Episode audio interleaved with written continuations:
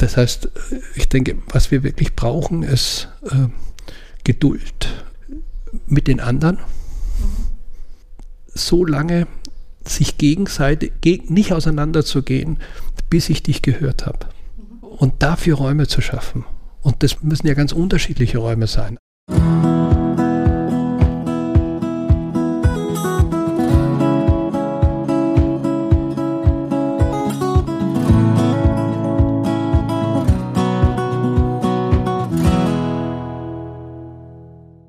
Herzlich willkommen zur zweiten Folge unseres Podcasts Die Welt ein bisschen besser machen, kirchenpolitisches Engagement für die Gesellschaft. Hier sprechen wir mit Menschen, die sich aus einem kirchlichen Umfeld heraus, aus einer christlichen Motivation heraus engagieren, um die Welt ein bisschen besser zu machen, die gesellschaftliche Entwicklungen weiterbringen wollen und die sich dafür innerhalb der Kirche und für die Kirche engagieren. Und heute spreche ich mit dem ehemaligen Nürnberger Regionalbischof Stefan Arg Nietzsche er ist 66 Jahre alt, seit kurzem pensioniert, sitzt mir gegenüber und wirkt sehr entspannt. Wir sitzen in Nürnberg in der Pirkheimer Straße im sozialen Herz der Stadt, sage ich mal. Direkt neben uns sind die Diakonie, die Caritas, die Stadtmission. Herr Nietzsche, was bedeutet dieser Ort hier für Sie persönlich? Sind wir tatsächlich mittendrin im Leben der Menschen dieser Stadt? Ja, auf jeden Fall, ja. Also wobei jetzt das, was äh, die Diakonie und die Caritas und die Stadtmission an wichtiger sozialer und diakonischer und karitativer Arbeit hier in der Stadt machen, natürlich nicht die ganze Stadtbevölkerung ausmacht, aber doch ähm, schon äh, ein wesentlicher Aspekt dieser Stadt Nürnberg, der sozialen Stadt, so wie sie seit über 30 Jahren mittlerweile sich selbst be beschreibt, die Stadt der Menschenrechte und eine soziale Stadt. Äh, ein Ausdruck dessen ist. Das, äh, die, der Nürnberger Norden ist ein wunderbares, buntes Stadtviertel mit ganz unterschiedlichen äh, Menschengruppen, die hier leben, äh, mit viel Geschäften, mit viel äh, Lokalen auch. Und man hat nicht weit, man kann alles fußläufig erleben, was zum Leben dazugehört und ist gleichzeitig, wenn man in die andere Richtung geht, mitten in der Stadt übers Tiergärtner Tor und dem Trubel, den es dort gibt. Als wir damals einzogen, äh, vor 2006, äh, da äh, haben wir wahrgenommen, vor allem das Domus Misericordium, also die karitative Einrichtung, damals noch von äh, katholischen Schwestern für äh, wohnungslose Männer. Und das war für, im ersten Augenblick haben wir schon ein ganz klein bisschen geschluckt. Unser Sohn, acht Jahre alt, und es war, na, das ist immer noch mindestens jeden zweiten Tag ist die Polizei da und der Rettungswagen auch. Und das sind einfach Situationen, die äh, unser Sohn, der im Olympischen Dorf in München aufgewachsen ist, in einer behüteten Welt, nicht kennengelernt hat. Der hat sich aber nicht gefürchtet, sondern als er gesehen hat, dass wir das halt einfach auch wahrnehmen, hat er dann sich so dran gewöhnt und das gehört einfach mit zum Leben dazu und das finde ich wirklich toll. Die anderen Einrichtungen sind ja vor allem Beratungen, Verwaltungen und so, da kriegt man jetzt nicht so viel von herausfordernden, schwierigen äh, menschlichen Situationen mit. Aber hier nebenan, wir teilen unser übrig gebliebenes Essen und Catering äh, miteinander, also vor allem von unserer Richtung hinüber, wenn, wenn bei uns Veranstaltungen sind in der Nicht-Corona-Zeit und haben eine gute Beziehung zu den Menschen, die da drüben arbeiten, früher zu den Schwestern, jetzt zu den ganz, in Anführungsstrichen, ganz normalen Laien, die da eine wichtige Arbeit tun. Ja. Mhm. Sie haben Stadt der Menschenrechte erwähnt. Mhm. Ähm, sind Sie da auch aktiv? Äh, ja, in verschiedener Hinsicht, äh, aber in besonderer Weise äh, denke ich bei all dem, was mit Rechtsextremismus und rechtsradikale äh, Aktivitäten äh, von Bürgern oder ja, von Bürgern und Bürgerinnen zu tun hat. Als kurz nachdem wir hier eingezogen sind, 2006, begann in Gräfenberg damals, hier im Norden, 20 Kilometer entfernt, äh, Aufmarsche von, von Neonazis. Und sehr schnell hat sich dort über die sehr aktive dortige Dekanin, Frau Schürmann, ein, ein, ein Widerstand gebildet, zusammen mit dem Bürgermeister, aber das ging über viele Jahre. Und äh, da war klar, äh, da müssen wir alle zusammenhalten. Ja, da haben dann viele Pfarrerinnen und Pfarrer äh, mitgeholfen. Wir haben Gelder gesammelt, äh, um die Strafen zu bezahlen, die am Anfang ja, ja. die Sitzblockaden noch ähm, zahlen mussten. Und, und vor allem waren wir dann auch jede zweite Woche eben physisch präsent. Und daraus ist aus diesem Widerstand Michael Helmbrecht war da auch noch mit dabei, ein Hochschullehrer hier aus Nürnberg, äh, ist die Allianz gegen Rechtsextremismus in der Metropolregion entstanden. Und ich bin Gründungsmitglied und seit von Anfang an im Vorstand. Ja. Und immer noch dabei. Ja, leider. Ja, unsere Arbeit hat sich ja doch sehr geändert, weil es diese, also diese Aufmärsche in Greffenberg, die waren irgendwann vorbei, erfreulicherweise. Es zeigt auch, dass wenn man langen Atem hat, dass man auch Erfolg haben kann, äh, ohne die Mittel der anderen zu verwenden. Ähm, aber dafür kamen dann andere Herausforderungen und das waren dann äh, am Anfang Negida und, und äh, also der Ableger von Pegida hier und dann jetzt immer stärker die AfD und auch die äh, äh, die Stadtratsmitglieder, die auf Tarnlisten unterwegs waren, ein oder zwei immer. Und es ist noch nicht zu Ende. Und ich halte es für ganz wichtig, und da können wir als Kirche beide Konfessionen, beide großen Konfessionen, aber auch die kleineren Denominationen doch wesentlich dazu beitragen, äh, dass das Bewusstsein und der aktive Widerstand gegen solche extremistischen Entgleisungen in unserer Gesellschaft in der Mitte der Gesellschaft äh, angesiedelt sind und nicht nur die Flügel ja, auf den Straßen mhm. gegeneinander, mhm. womöglich sogar dann so gewalttätig, dass dann dazwischen auch noch Polizeibeamte äh, in Mitleidenschaft gezogen werden. Es ist gut, es ist äh, ein Bewusstsein in der Stadt da. Äh, es gibt viele von denen man es nicht vermuten würde, bis hinein, Gewerkschaft sowieso, aber bis hinein ins Arbeitnehmerlager auch. Ja, also der ehemalige Präsident der Industrie- und Handelskammer oder so, der ließ sich gewinnen. Man hat das Gefühl, es ist nicht wirkungslos, was man mhm. tut. Ja? Man muss nicht hilflos bleiben. Man, man muss nicht äh, sagen, es ist halt so oder die sind selber schuld oder das wird sich schon erledigen. Und das wird sich nicht erledigen, wenn wir nicht sagen, nein, das gehört nicht zu uns. Wir wollen nicht so leben. Wir wollen nicht davon bestimmt sein. Das, was Sie sagen, ist auch einer der Gründe, weshalb ich diesen Podcast machen wollte, weil ich eben Menschen aus der Kirche heraus in Aktionen miterlebt habe, Aufstand gegen Rechtsextremismus, Aufstand für Menschenrechte, ähm, die mir enorm wichtig waren, wo ich sagte, ja, da finden wir uns als Gesellschaft zusammen, egal ob jemand jetzt jeden Tag Sonntag, jede Woche sonntags in die Kirche geht oder nicht oder christliche Motive hat oder gesellschaftspolitische Motive. Wenn wir da gemeinsam zusammen aufstehen, dann können wir was bewirken. Und ich habe das ja in Würzburg erlebt mit Pfarrer Burkhard Hose, den ich im ersten Teil mhm. unseres Podcasts mhm. auch interviewt habe dazu. Auch mit ihm war ich oft auf der Straße gegen Wügida. Mhm. Und wie Sie sagen, es ist nicht zu Ende. Wir müssen da weiter wachsam bleiben und weiter zusammenstehen und uns zusammen engagieren. Jetzt sind Sie ja inzwischen 66 Jahre alt und mhm. ein bekannter Schlager von Udo oh, Jürgens. Ja, klar. Genau, ja. da mhm. fängt das Leben ja erst an. Mhm. Aber bevor wir nach vorne blicken, würde ich trotzdem gerne erstmal zurückblicken. Okay. Ähm, Sie stammen ja aus Salzburg und mhm. der Weg zum Regionalbischof war, sag ich mal, eher ungewöhnlich. Denn zunächst haben Sie ja gute zehn Jahre, von 1974 bis 1985, als Regisseur, Dramaturg und Autor unter anderem in München, Wien und Salzburg gearbeitet. Wie kam das, dass Sie Kunst und Kultur als Berufsfeld wählten und was hat Sie daran gereizt?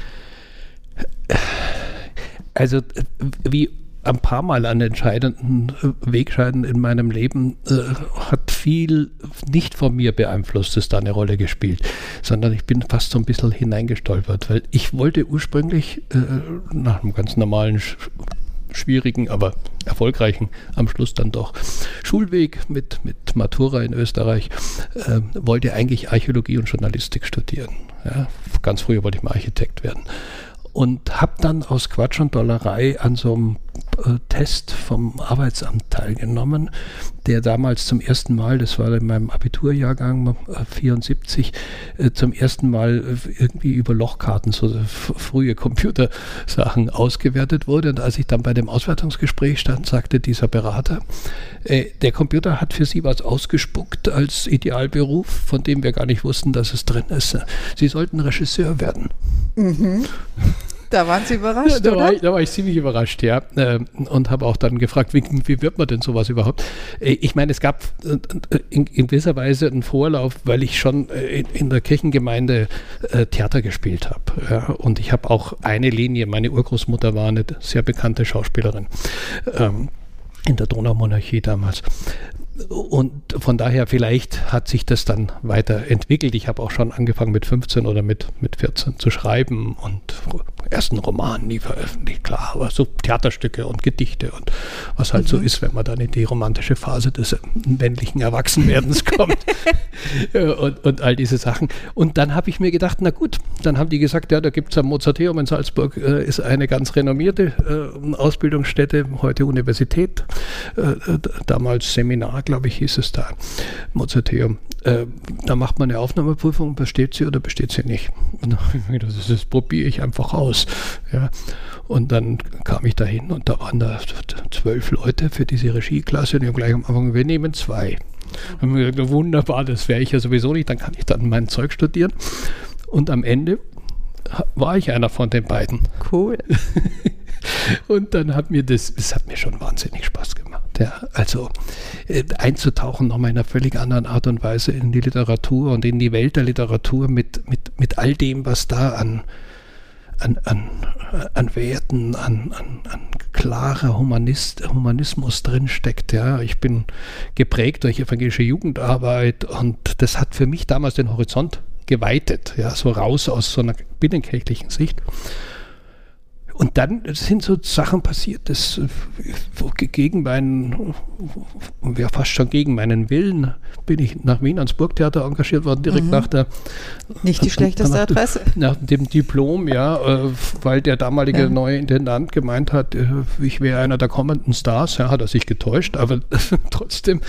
Äh, und habe dann äh, den Beruf eigentlich äh, am Theater selber noch ein zweites Mal gelernt, sowieso in einer Azubi-Situation und habe mit den damaligen Größen des, des deutschsprachigen Theaters, die so alle so in der älteren Phase schon waren, ja, Paula Wessely, Adela Hörbig, ja, George Strehler als, als, als, als Regisseur, Andrea Jonassen und so, André Heller und lauter solche Leute und habe eine, eine, eine Ehrfurcht und gleichzeitig ein, ein, ein Feeling für die Qualität, also wirklich Qualität äh, der, Theaterarbeit äh, entwickelt und entdeckt und das hat mich auch sehr angesprochen.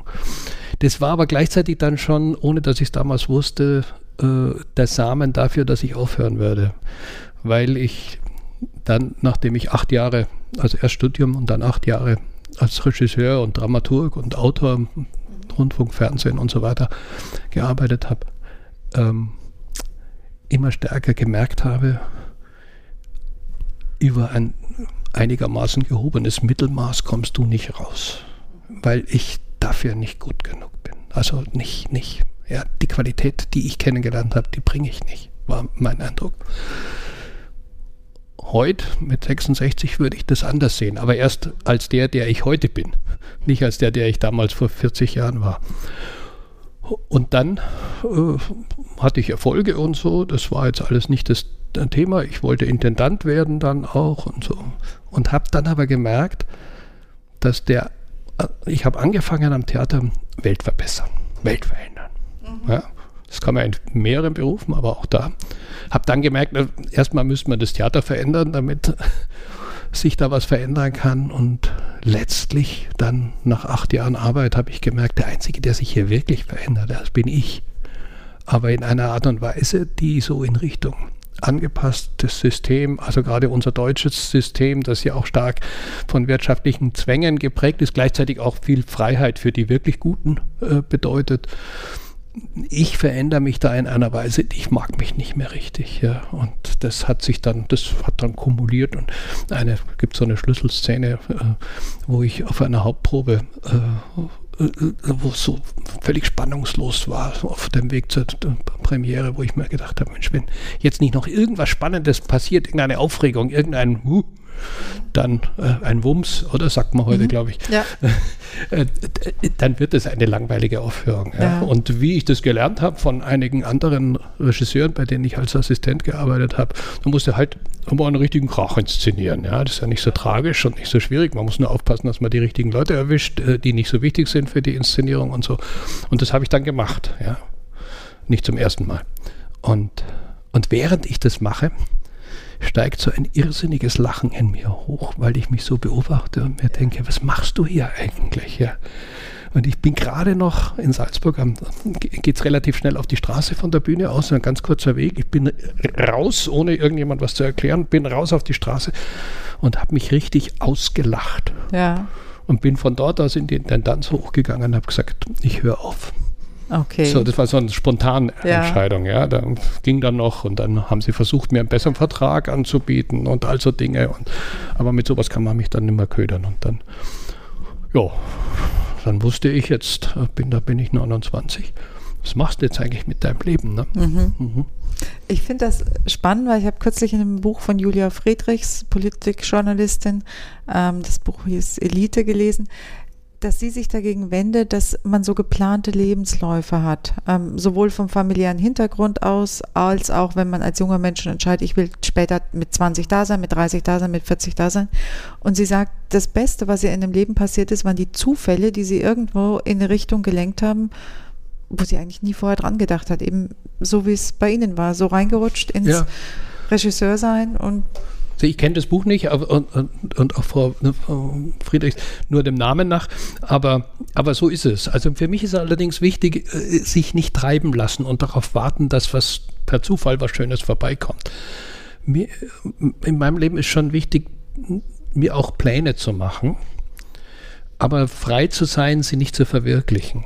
Äh, das ist für mich die Form von Freiheit, äh, weil ich dann nicht, äh, wenn nichts passiert, ja, äh, ich bin ja für mein Leben selber verantwortlich. Ich kann ja nicht warten, bis der Herr Zufall oder die Frau Zufällin da vorbeikommt. Und das Schöne ist, dass ich, ich finde, immer ganz gute Pläne für mein Leben gehabt habe. Ich habe keinen von denen wirklich realisiert und es ist immer besser gewesen als meine Pläne. Ja, das ist gut zu hören. Aber wenn ich gerade noch mal überlege, von 74 bis 85 in der Zeit ähm, im künstlerischen Bereich zu arbeiten als Regisseur und Autor, das war ja eine Zeit, wo die politische Stimmung sehr aufgeladen ja. war. Und Sie mhm. haben ja auch vorhin erzählt, Sie stehen für Menschenrechte mhm. und für vieles. Und ich sage jetzt nur Stichworte wie RAF damals, radikalen mhm. Erlass, Franz Josef Strauß. Waren das nicht traumhafte Zeiten, um sich künstlerisch zu betätigen und die Gesellschaft weiterzuentwickeln und politisch mitzudiskutieren? Ja. In der Tat, aber äh, wenn ich zurückdenke, dann merke ich, dass das politische Bewusstsein das, und vor allem das gesellschaftspolitische Bewusstsein, das ich heute habe, hatte ich damals nicht. Und äh, ich würde sagen, all diese Ereignisse, ein Teil davon habe ich ja in Österreich verbracht, in Wien die ersten vier Jahre. Da gehört dann noch äh, der große Erfolg mit Zwenten drauf und dem, dem, der gewonnenen Volksabstimmung gegen die Atomkraft dazu. Das war meine erste Politisierung. Ähm, aber das war, ging so ganz langsam. Ich war damals ein Mitläufer, ein Mitläufer der Widerständler. Mhm. Ja, ähm, ich komme aus einem sehr konservativen, wertekonservativen, aber konservativen äh, Elternhaus, wo es völlig klar war, was wir diskutiert haben über, über die Ostverträge damals. Mhm. Das kann ich mich noch gut mhm. erinnern. Ja, Willy Brandt und all die Dinge.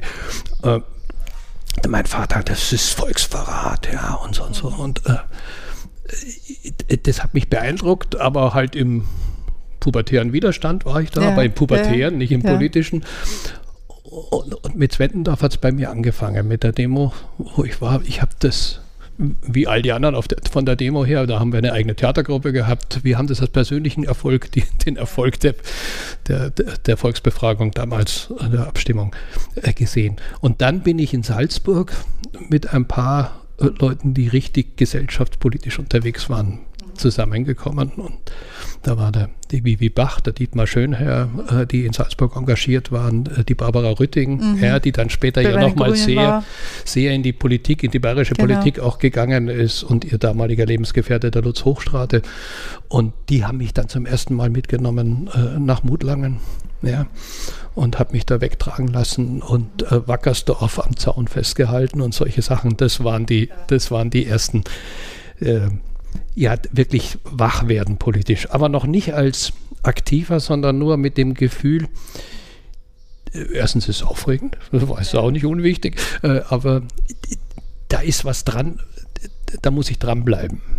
Ja, und von dort aus geht dann diese Linie bis, bis ins Heutige. Ja. Jetzt auch äh, ist ja nicht nur Rechtsradikalismus und Extremismus, sondern auch äh, Friday for Future und die, die Nachhaltigkeitsdebatte und all die Dinge, äh, bei Friday for Future ist, ja. ist eine interessante Erfahrung, wenn man da als Weißhaariger mitten unter den Jugendlichen unterwegs ist. Sie werden es nicht glauben, Barbara Rütting war etwa ein Jahr vor ihrem Tod bei ähm, Fridays for Future in hm. Würzburg hm. auf dem Marktplatz und hat gesprochen. Das die alte ergraute Dame, ja, ja das glaube ich sofort. so gut an. ich weiß noch, die hat ja damals, als wir uns kennenlernten, ähm, einen Bauernhof gehabt in der ja. Nähe von Salzburg äh, und, und dort sich damals um Tiere vor allem gekümmert, ja. um Tiere, die nirgends anders mehr eine Chance hatten. Und ich habe im Sommer diesen Bauernhof auch immer gehütet, wenn sie in Sardinien da war oder sonst irgendwo im Urlaub. Und da sind wir uns da auch sehr nahe gekommen. Wir haben bis zu ihrem Tod auch gute Verbindung gehabt. Mhm. Sie wollten mich auch immer für Dinge gewinnen, die jetzt mir nicht so ganz wichtig sind, was die Ernährungstechnik mhm. betrifft und so. Ja, aber das war ihr Thema. Ja. genau, aber die, die, diese Haltung, ja, dieses äh, so eine interessante Person, ja. halt, wollte Frau sagen, aber Person ist besser in dem Fall, glaube ich, mit, mit einem so gewachsenen politischen Bewusstsein für die herausfordernden Fragen unserer Zeit. Das, denke ich, hat auch Einfluss auf mich gehabt. Ja. ja. Wie kam denn dann Ihr Schwenk zur Theologie im Jahr 1985? Also wir wissen, warum Sie aufgehört haben, äh, aber äh, warum dann Theologie anfangen? Ja, das ist eine längere Geschichte. Also ich wollte dann erstmal, äh, muss ja irgendwas machen im Leben. Ja? Und nachdem ich sehr viel Kindertheater gemacht habe, äh, da wieder und vorher ja in der Jugendarbeit schon aktiv war, dachte ich irgendwas in dem Bereich, also Erzieher oder so. Das hat dann fast ein Jahr lang mich beschäftigt. Und irgendwie war der letzte Ding nicht. Ich habe dann gejobbt, damit ich überleben kann. Oder was heißt überleben, damit ich leben kann. Und, äh, und habe dann ausprobiert bei einem Freund, der einen Zimmermannsbetrieb hat, äh, ob das ein Beruf wäre für mich. Ja, war es dann nicht ganz. Möbel baue ich heute noch ganz gerne, so Kleinmöbel. Äh, und, und, noch ein Lehrer und so. Und äh, äh, ist alles nicht so das Wahre. Eigentlich wäre mein Traum, völlig verrückt, aber als Österreicher darf man sowas. Du wirst irgendein kleiner subalterner Beamter, mhm. wo dich kein Mensch in deinem Büro jemals besucht und hast alle Zeit der Welt zum Schreiben. Und da das, kam dann Theologie dazu? Nee, nee, nee. und dann habe ich das meiner Mutter erzählt und die hat gesagt, und weil ich keine Ahnung hatte, wie man sowas wird, ja, hat sie gesagt, du, wir kennen doch da, sie hatte als Freunde äh, jemanden, der da in, in, in, Bayern auch in der Partei ist und, ähm, und, und Verbindungen hat und so, frag doch den mal. Und das habe ich dann gemacht. Und dann hat er gesagt, na, ich höre mich mal um. Und dann hat er nach vier Wochen angerufen und hat gesagt, du, ich hätte was für dich ja, im, also im Kultusministerium ganz auf der untersten Ebene. Äh, aber du willst ja eh nichts werden da diesbezüglich. Ähm, da könntest du anfangen. Aber, hat er dann weitergemacht, ich verstehe nicht, warum du nicht Theologie studierst. Mhm. Da bin ich aus allen Wolken gefallen, weil der war jetzt nur überhaupt nicht kirchlich äh, irgendwie engagiert. Äh, und ich habe gesagt, die, Frage habe ich mir nach der Matura, nicht ich, aber viele andere Leute mir auch schon mal gestellt. Ja. Und ich habe damals gesagt, will ich nicht, weil in dem Laden will ich nicht arbeiten. Ja? Weil ich kenn, kannte den Laden ja nur von dem einen Pfarrer, der mich konfirmiert hat. Und das war abschreckend genug. Äh, und dann sagt er, denk drüber nach. Und dann habe ich drüber nachgedacht und habe dann den WK von der Freilassinger Kirchengemeinde, wo ich dann mal kurzfristig gelebt habe, auch wo meine Mutter gelebt hat, dann gefragt, der war so völlig anders. Und auch der der Pfarrer, der mittlerweile da war, war völlig anders als das, was ich von Kirche kenne. Und dann habe ich mir gedacht, na ja, gut, Theologie studieren ist eigentlich gar nicht schlecht. Da könnte man mal nachdenken über die Welt. Mhm. Muss ja nicht Pfarrer werden. Ja? Also, und dann habe ich Theologie studiert, kürze ich ein bisschen ab, äh, habe ich Theologie studieren angefangen. Erst die alten Sprachen, Hebräisch, Griechisch, Latein, musste ich alles nachholen. Ähm, hat aber großen Spaß gemacht, vor allem Hebräisch. und bin dann nach München gefahren, habe mich an der Fakultät eingeschrieben und habe äh, Theologie studiert, fast bis zum Schluss, ohne zu wissen, was ich danach mache. Ich will einfach nachdenken über das Leben. Ich hatte genügend Geld auf der hohen Kante und habe dann als Taxifahrer gejobbt. Und das war, ein, das war eine Traumzeit für mich. Ja. Also wirklich mit Leuten, die das ebenfalls interessiert, äh, über die Welt nachdenken und wie kommt man aus dem Nachdenken ins Handeln.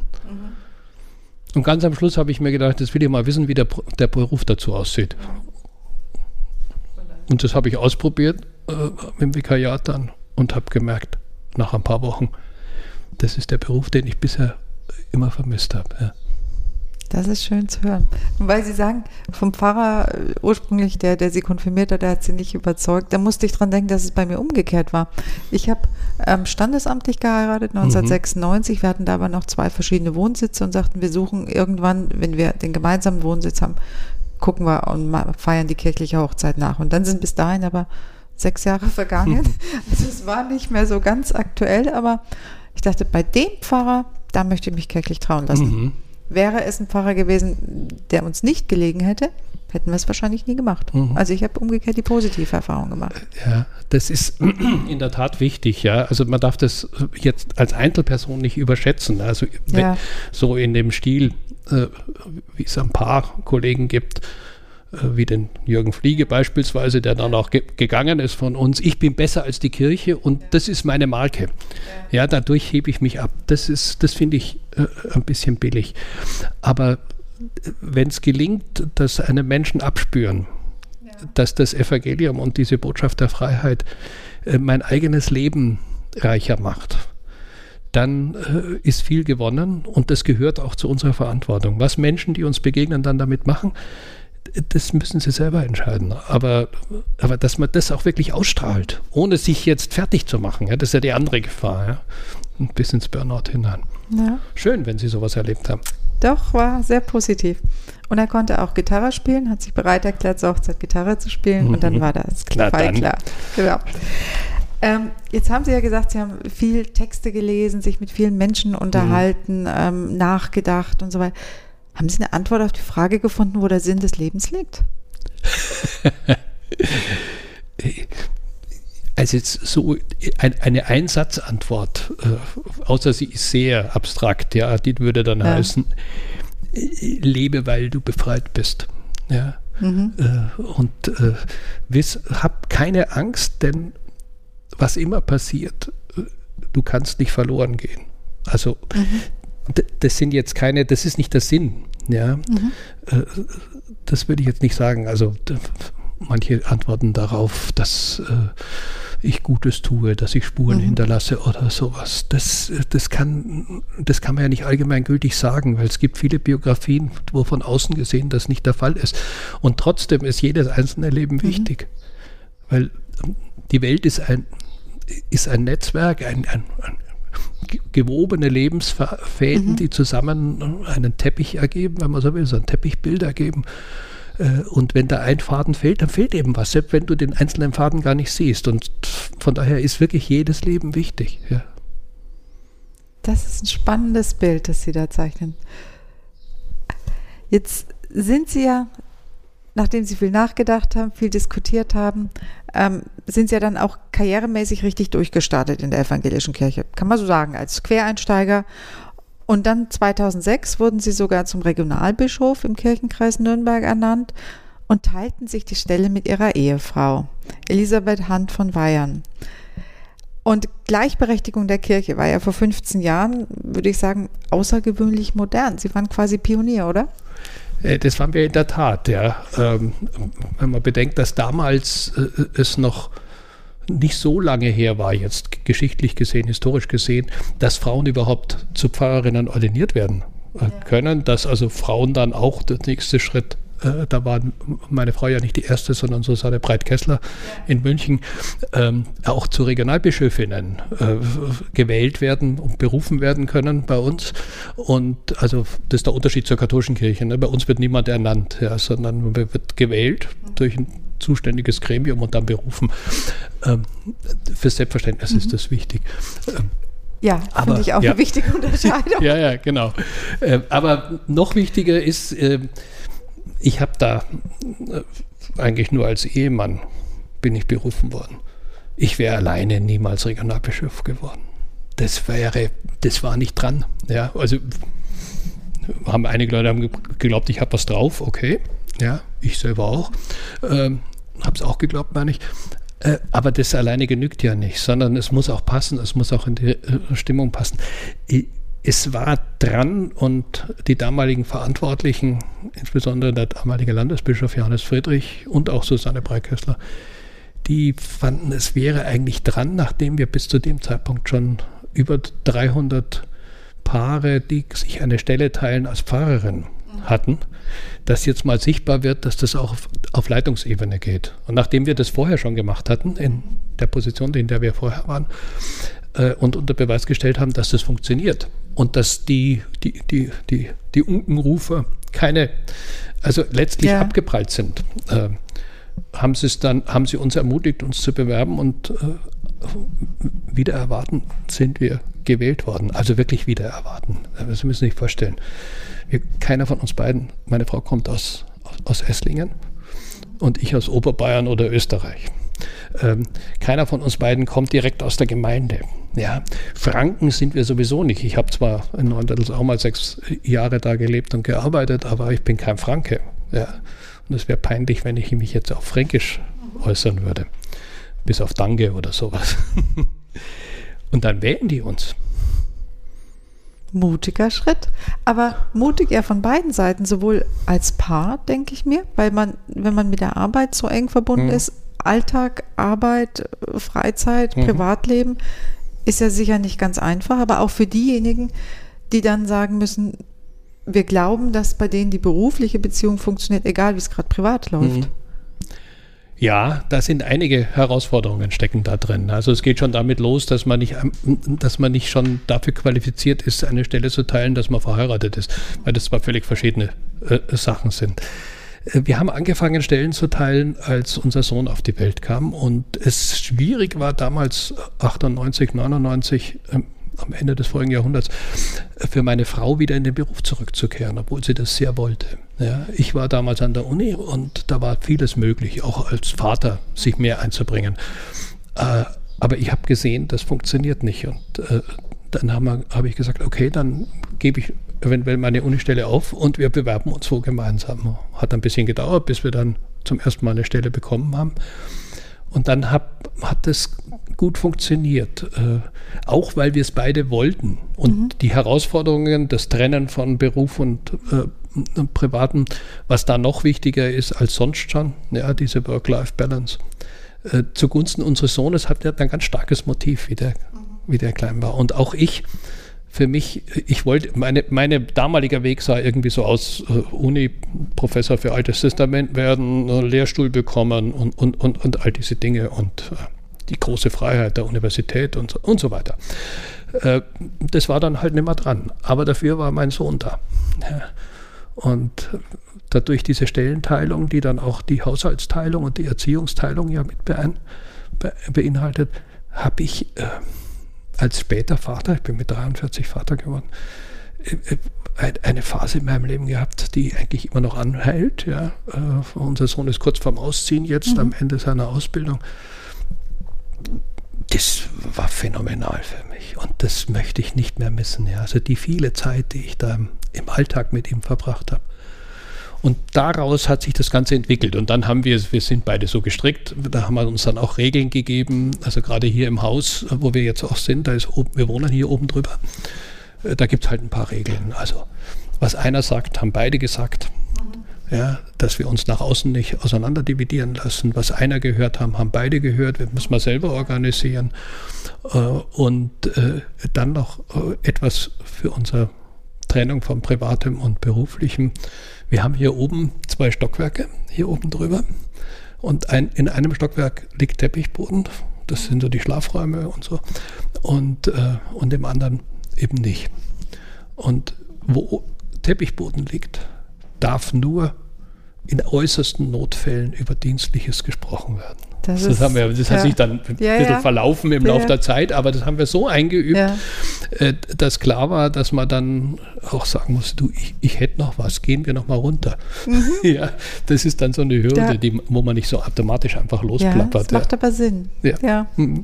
Ich erlebe das ja auch im politischen Umfeld, dass es wesentlich mehr junge Eltern gibt, die politische Ämter wahrnehmen. Also hier in Nürnberg, Verena mhm. Oskian mhm. ähm, hat in der letzten Legislaturperiode ihr Kind bekommen. Diese Legislaturperiode sind schon zwei aus unserer Fraktion mhm. junge Eltern geworden.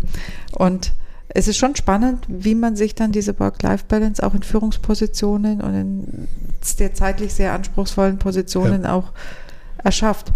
Und eine Frage dazu. Wir reden ganz viel über Gleichstellung, über Männer und Frauen, Aufgabenverteilung und es gibt ganz oft diese Diskussion, geht nicht, ist zu kompliziert und so weiter. Aber unterschwellig bedeutet es ja nichts anderes, diese Kritik an gleicher Arbeit, gleicher Aufgabenaufteilung, bedeutet ja nichts anderes als einer muss die Hosen anhaben. Aber jetzt sagen mhm. wir Grüne ganz klar, die Hälfte der Macht gehört den Frauen. Wo positionieren Sie sich denn in diesem Spannungsfeld? Ja, also ich würde es jetzt nicht auf Prozente festlegen, äh, außer man nimmt es mhm. gesamtgesellschaftlich. Äh, der, der, entscheidende Punkt damals war, dass unsere Kritiker, und von denen gab es ja nicht gerade wenig, die dann so die verschiedenen Möglichkeiten unserer offenen Flanken miteinander vermischt haben, aber letztlich lief es immer darauf hinaus, Macht kann man nicht teilen. Ja, ich erinnere mich noch, wie der damalige Innenminister, spätere Ministerpräsident Günter Beckstein, der ja auch Synodaler unserer Kirche war, der gesagt hat, das kann ich mir überhaupt nicht vorstellen. Ja, das ist, wir kannten den damals schon, das, der hat uns dann eingeladen. Nee, das geht doch nicht. Ja, ich, wenn ich mir vorstelle, ich sollte mit meiner Frau meine Macht teilen, weil dann immer in diese Situation hineingegangen wird. Und wir haben immer gesagt, wenn Macht nicht teilbar ist, dann ist die Gefahr der Korruption extrem groß. Äh, das muss möglich sein, ja, und zwar auf jeder Ebene. Dass man die Aufgaben, in denen man Verantwortung übernimmt und Gestaltung, um mal Max Weber ein bisschen abgewandelt da im Blick auf Macht ins Spiel zu bringen, äh, wenn das nicht auch aus dem Dialog heraus geschehen kann, ja, von Menschen, die sich verstehen, ja, äh, dann, dann stimmt irgendwas an dem Machtgedanken nicht. Ja, also diese, dieses heroische Bild von einsamen, womöglich nächtlichen Entscheidungen, wo mir plötzlich alles durchzuckt und ich weiß, wie die Welt sein mhm. muss oder so, die sind doch extrem verdächtig, wenn man die mhm. Beispiele der Geschichte schaut. Ja. Mhm. Und im Alltag würde ich jetzt sagen, jetzt nach 20 Jahren Stellenteilung, davon 15 Jahre im Leitungsamt, der Aufwand ist höher, mhm. vor allem der Kommunikation. Aber der Gewinn durch diese, allein schon dadurch ist höher als der Aufwand, den man reingebracht hat, weil ich entweder im stillen inneren Gespräch, weil ich weiß, was meine Frau dazu denkt, oder weil wir wirklich darüber nachgedacht haben äh, und uns ausgetauscht haben, äh, kriegt es eine Qualität, die ich alleine nicht hinkriege.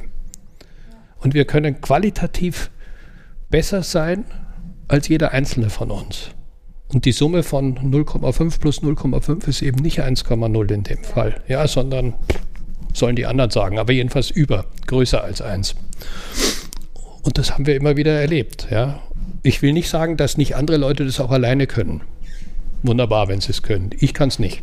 Aber ich erlebe das genauso wie Sie. Ich habe selbst, bevor ich ähm, Landtagsabgeordnete wurde, auch in Teilzeit mit einer Kollegin gearbeitet und in einem Bereich, von dem es hieß, der ist nicht gut teilbar, mhm. Personalberatung, Personalführung. Mhm.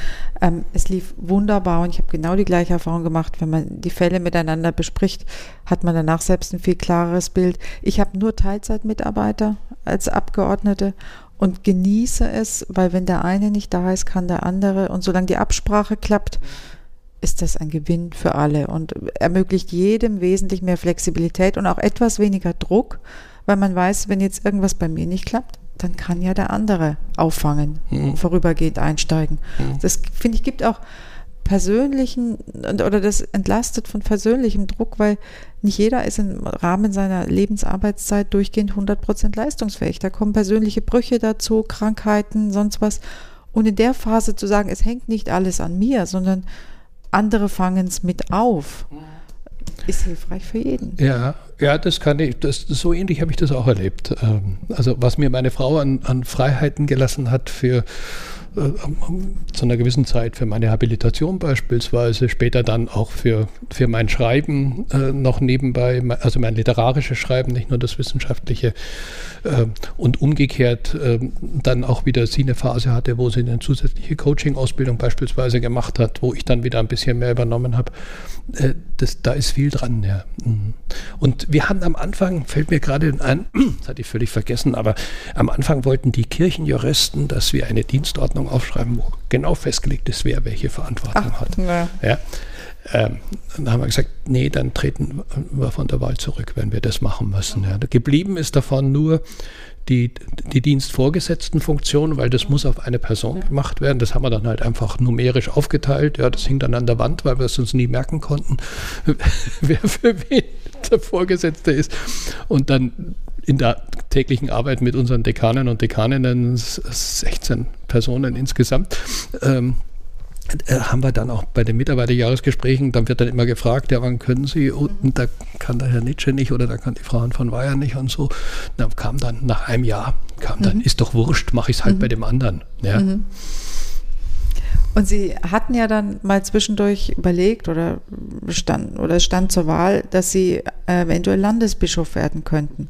Ähm, mhm. Wie mhm. wird man denn da Kandidat? Wird man da gefragt oder ja, bewirbt man ja, sich? Ja, da kann man, nein, da kann man sich nicht bewerben. Mhm. Also anders als bei den bei, bei, den Regionalbischöfen, da kann man sich mittlerweile bewerben, das war früher auch anders. Ähm, wird man von, von einzelnen Sprechern der Arbeitskreise, also sowas ähnliches wie Fraktionen der Synode, die ja dann der Landesbischof wählt, äh, gefragt. Ja. Und äh, da bin ich im Vorfeld der Wahl damals, als das Johannes Friedrichs äh, Amtszeit auslief, bin ich gefragt worden. Ja. Das hat mir den Bauch ziemlich gekitzelt, muss ich schon ehrlich sagen. Ja. Und aber Sie haben es dann nicht angenommen? Sie Nein, ich, also ich habe es erst, erst ja. angenommen nach, nach langen Strandspaziergängen im Urlaub mit meiner Frau, die gesagt hat, ja okay, das kommt nur einmal. Und wenn die dich fragen, du ist ja nicht, auch nicht glaubt, du gewählt ja. wirst, aber dann, dann kandidiere. Ja. Und wie das manchmal so ist, äh, wenn die Entscheidung gefallen ist, fängt man erst an zu realisieren, was das bedeutet. Mhm. Und dann ist uns so in, in, diesem Spätherbst ist uns immer deutlicher geworden, was das für uns und unser Modell bedeuten würde. Weil meine Frau könnte dann auch nicht mehr Regionalbischöfin bleiben. Das wäre eine Machtkonzentration, die, die nicht dienlich wäre. Ja, welche Optionen gibt es da? Und all das hat dann dazu geführt, ohne dass ich da jetzt zu sehr ins Detail gehen will, aber dass mir klar geworden ist, das ist für uns nicht gut. Mhm. Dann haben Sie den Schritt konsequent vollzogen und sagten, nee, dann genau. werde ich nicht mhm. Landesbischof. Genau. Damals war nicht klar, wer gewählt wird dann. Ja, ich glaube, ich hätte ganz gute Chancen gehabt, aber das ist natürlich alles Kaffeesatzleserei. Äh, als es dann äh, Heinrich Bedford Strom geworden ist, war endgültig klar, dass ich äh, kein Problem damit habe, dass ich nicht selber angetreten bin. Ja, ich habe ihn auch schon immer wieder kennengelernt mhm. und getroffen und es faszinierend, mit ihm zu sprechen. Oh. Ich kann es nicht anders ausdrücken. Es ist, so ist es, jedes ja. Wort passt. Mhm. Ja. Ähm, wenn ich mal so ein bisschen weggehe vom persönlichen Bereich, ähm, jetzt hat Kirche ja den Anspruch, Menschen Halt zu geben. Mhm. In unsicheren Zeiten vor allem. Und jetzt befinden wir uns aktuell ja in sehr unsicheren Zeiten. Corona-Krise, Klimakrise, Umweltkrise, Migrationskrise, vielleicht auch bald wieder eine Wirtschafts- und Finanzkrise.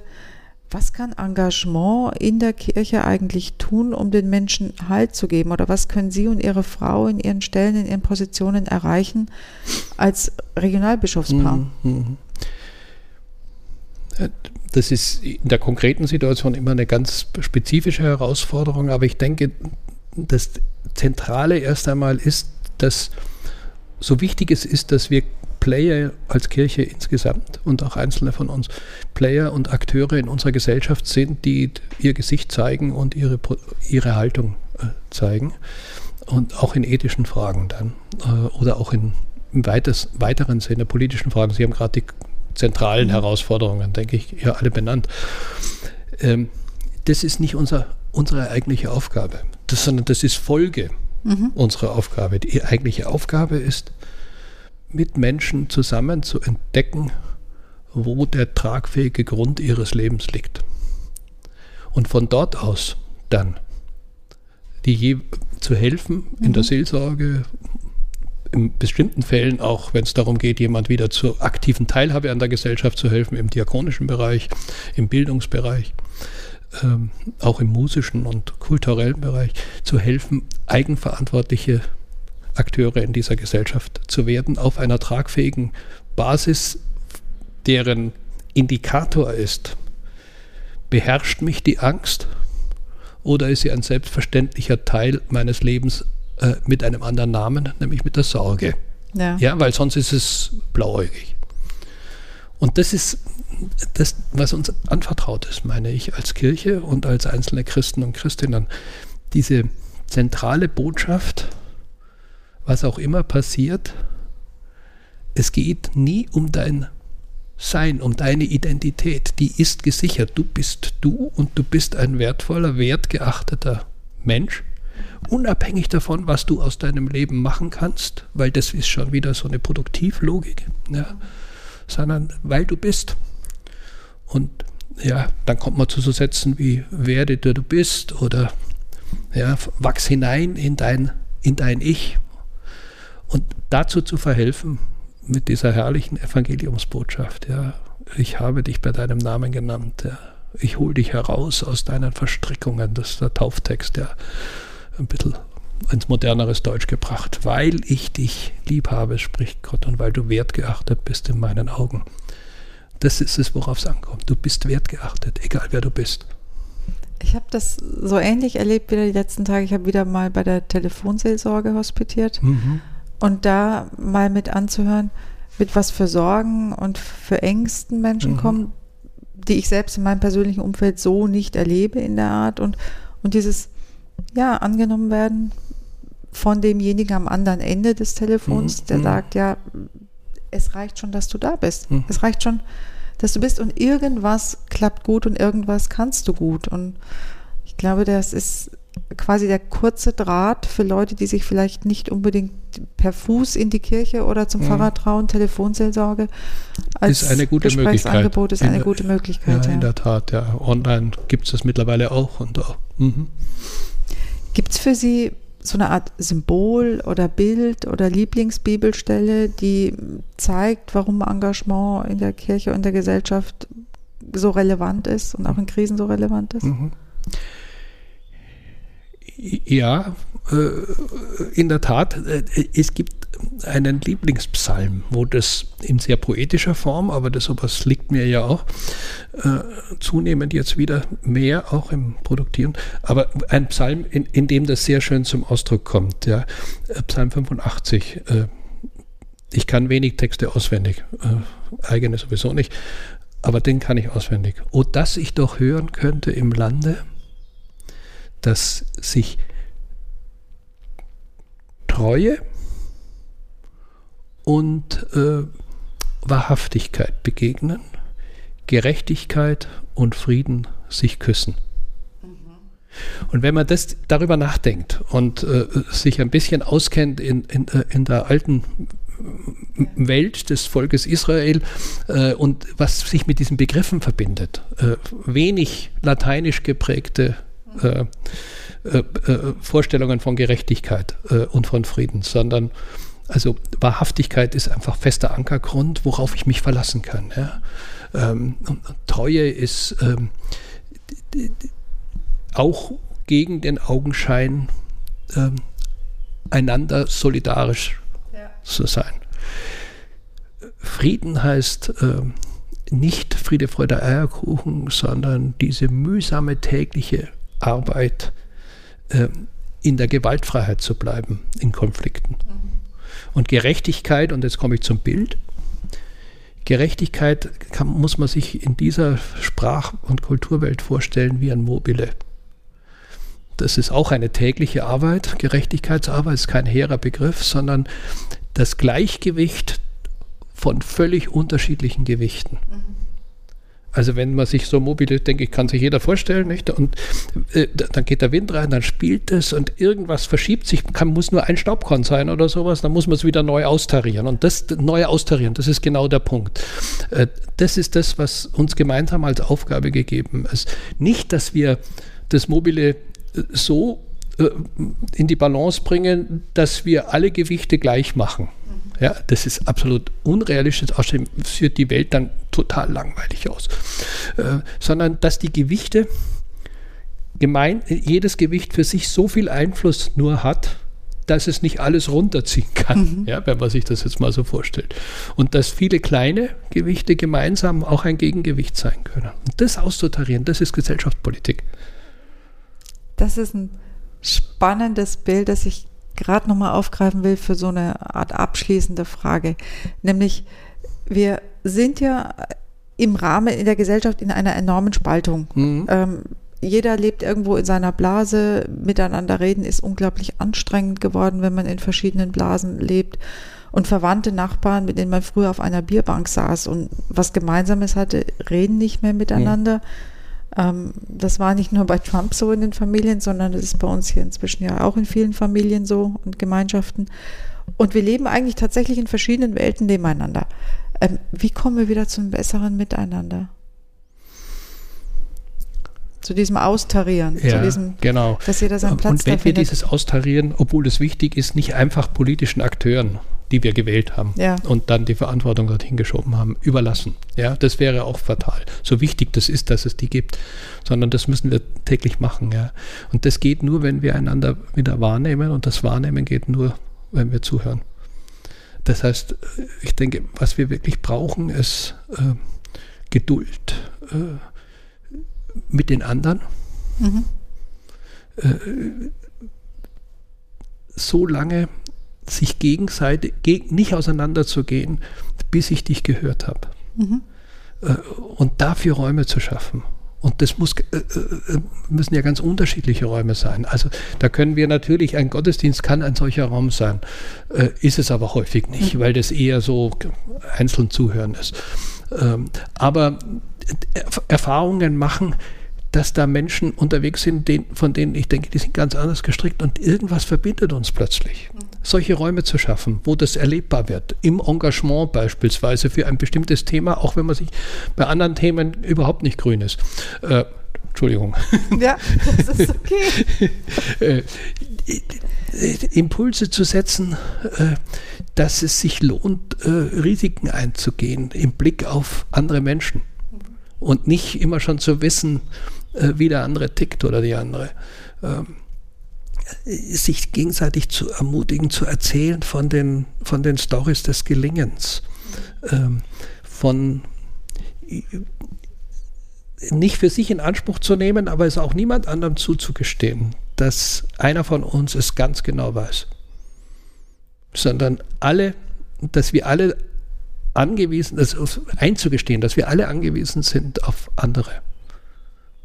Ja, das, da bist du wieder beim Mobile. Ja? ja. Ein, ein Mobile, wo nur ein Ding dranhängt, äh, das mag noch so schön funkeln, das ist irgendwas anderes, aber kein Mobile. Ja? Also ja. bewegt sich nicht, hat kein, hat kein Spiel. Ich wünsche mir und ich wünsche uns als Gesellschaft, dass Ihre Worte weit gehört werden. Mit unserem Podcast versuchen wir auf alle Fälle zur Verbreitung dieser Bilder und dieser Worte beizutragen. Wir hatten, wir danken Ihnen für das Gespräch heute. Gerne, hat großen Spaß gemacht. Ja, war mein zweites Gespräch heute. Das erste Gespräch war mit Pfarrer Burkhard Hose.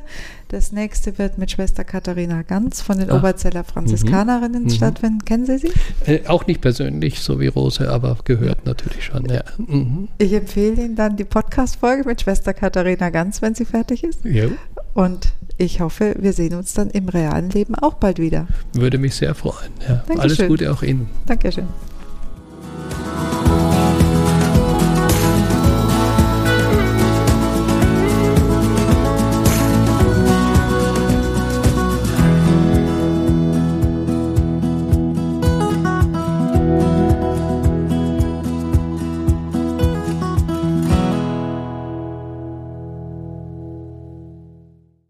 Produktion von Mimimi Media.